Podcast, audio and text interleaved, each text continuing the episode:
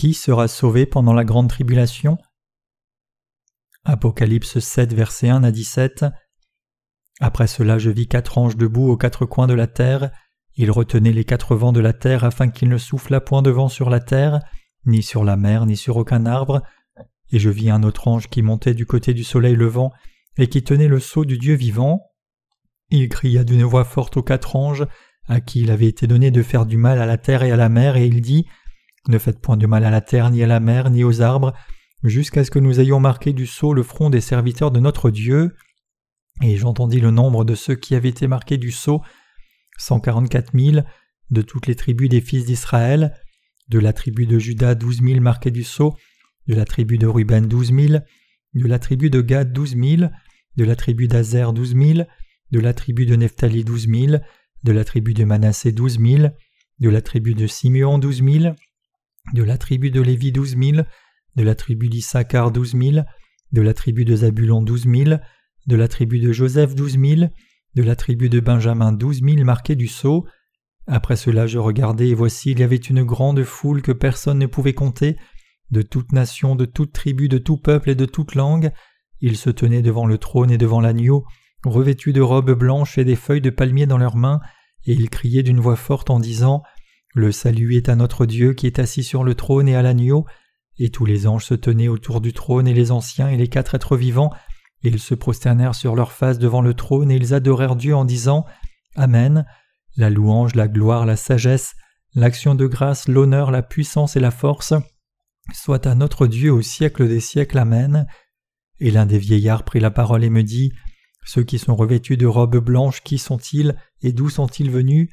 Je lui dis Mon Seigneur, tu le sais. Et il me dit Ce sont ceux qui viennent de la grande tribulation. Ils ont lavé leurs robes et ils ont été blanchis dans le sang de l'agneau. C'est pour cela qu'ils sont devant le trône de Dieu et le servent jour et nuit dans son temple. Celui qui est assis sur le trône dressera sa tente sur eux. Ils n'auront plus faim, ils n'auront plus soif, et le soleil ne les frappera point ni aucune chaleur car l'agneau qui est au milieu du trône les pètera et les conduira aux sources des eaux de la vie, et Dieu essuiera toutes larmes de leurs yeux. Exégèse Verset 1 Après cela je vis quatre anges debout aux quatre coins de la terre, ils retenaient les quatre vents de la terre afin qu'il ne soufflât point de vent sur la terre, ni sur la mer, ni sur aucun arbre. Cela nous montre que le souffle du vent des tribulations dépend entièrement de la permission de Dieu.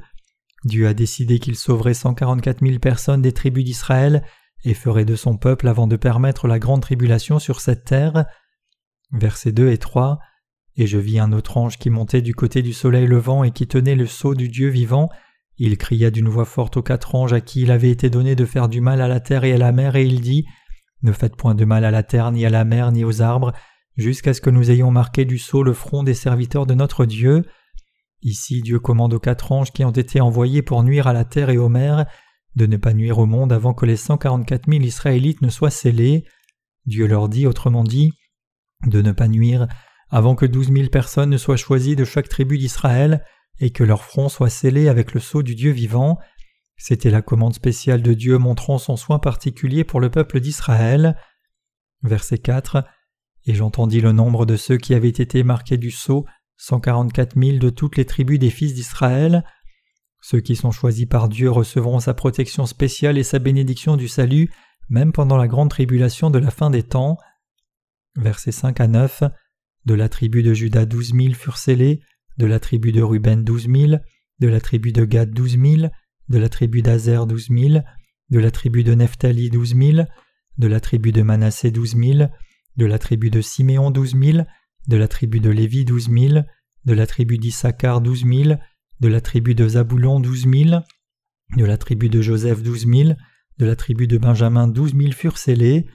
Après cela je regardai, et voici il y avait une grande foule, que personne ne pouvait compter, de toute nation, de toute tribu, de tout peuple et de toute langue. Ils se tenaient devant le trône et devant l'agneau revêtus de robes blanches et des feuilles de palmier dans leurs mains. Ce verset nous dit le nombre de scellés parmi les gens d'Israël. Douze mille de chaque tribu d'Israël seront scellés comme les bénéficiaires de la grâce spéciale de Dieu. Dieu sauvera douze mille personnes de chaque tribu d'Israël et en fera son peuple. Cette grâce spéciale sera accordée à chaque tribu égalitairement. Comme Dieu a aimé chaque tribu d'Israël de manière égale, Il a donné à tous la même bénédiction de devenir son peuple. Dieu a revêtu les Israélites avec cette grâce pour accomplir sa parole de promesse donnée à Abraham et à ses descendants. Comme on peut le voir, Dieu a accompli tout ce qu'il a promis et ce qu'il a projeté pour l'humanité. Cela signifie qu'un grand nombre de gentils seront aussi sauvés pendant la grande tribulation et pourront devenir le peuple de Dieu. Il y aura en d'autres mots une multitude de gentils qui seront délivrés de leurs péchés en croyant l'évangile de l'eau et l'esprit et seront martyrisés pour leur foi à la fin des temps. Nous devons donc nous souvenir que Dieu travaille pour faire des païens son peuple même jusqu'au dernier jour. Versets 10 et 11 Et il criait d'une voix forte en disant Le salut est à notre Dieu qui est assis sur le trône et à l'agneau, et tous les anges se tenaient autour du trône et les anciens et les quatre êtres vivants, et ils se prosternèrent sur leur face devant le trône et ils adorèrent Dieu. Dieu donne sa grâce de salut même en ces temps de la fin autant aux Israélites qu'à nous les gentils. Notre Seigneur est ainsi digne de recevoir toute l'adoration, la louange et la gloire. Pour les saints, personne d'autre que Dieu n'est l'objet de leur adoration. Verset 12. En disant Amen, la louange, la gloire, la sagesse, l'action de grâce, l'honneur, la puissance et la force soit à notre Dieu au siècle des siècles. Amen. Tous les ministres de Dieu donnent louange au Seigneur qui est Dieu. Il est simplement approprié que Dieu reçoive toute la louange et l'honneur.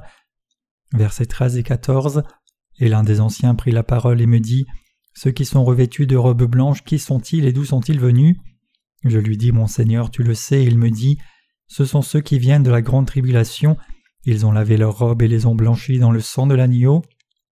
Dieu cueillera sa dernière moisson après qu'il ait levé le vent de la grande tribulation pour que les saints surmontent leur glorieux martyr et défendent leur vraie foi.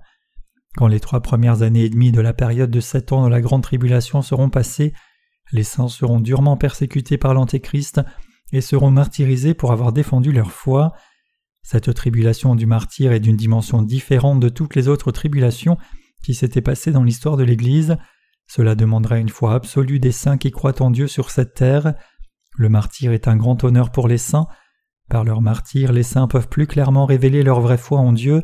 Dans la fin des temps de la grande tribulation, tous les saints défendront leur foi par leur martyr, prendront part à leur résurrection et à leur enlèvement, et se tiendront devant le trône de Dieu. Versets 15 à 16 C'est pour cela qu'ils sont devant le trône de Dieu et le servent jour et nuit dans son temple. Celui qui est assis sur le trône dressera sa tente sur eux.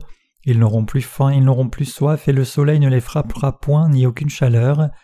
Ceux qui ont la vraie foi devant Dieu seront martyrisés dans la fin des temps de la grande tribulation pour avoir défendu leur foi dans l'évangile de l'eau et de l'esprit. Dieu donnera aux saints qui ont une telle foi sa protection spéciale et sa bénédiction et les embrassera dans ses bras. Ayant combattu l'Antéchrist, ayant été martyrisés et ressuscités, les saints ne mourront jamais de nouveau ni ne subiront jamais la tristesse dans le royaume de Dieu. Ils vivront pour toujours dans les bénédictions données aux enfants de Dieu. Ceux qui vivront, embrassés dans les bras de Dieu, ne manqueront de rien, ils ne subiront plus jamais ni le mal ni l'angoisse venant du mauvais. Tout ce qui les attend maintenant est la récompense spéciale de Dieu, l'amour et la gloire qui leur sera accordée pour toujours. Verset 17 Car l'agneau qui est au milieu du trône les pètera et les conduira aux sources des eaux de la vie, et Dieu essuiera toutes larmes de leurs yeux. Dieu sera le berger éternel des saints et leur donnera ses bénédictions éternelles. Pour les récompenser de toutes leurs souffrances et de leurs martyrs, Dieu les mènera aux fontaines de l'eau vive, leur permettra de rompre le pain avec le Seigneur devant le trône de Dieu, et le revêtira éternellement de sa bénédiction pour le rejoindre dans toute sa gloire.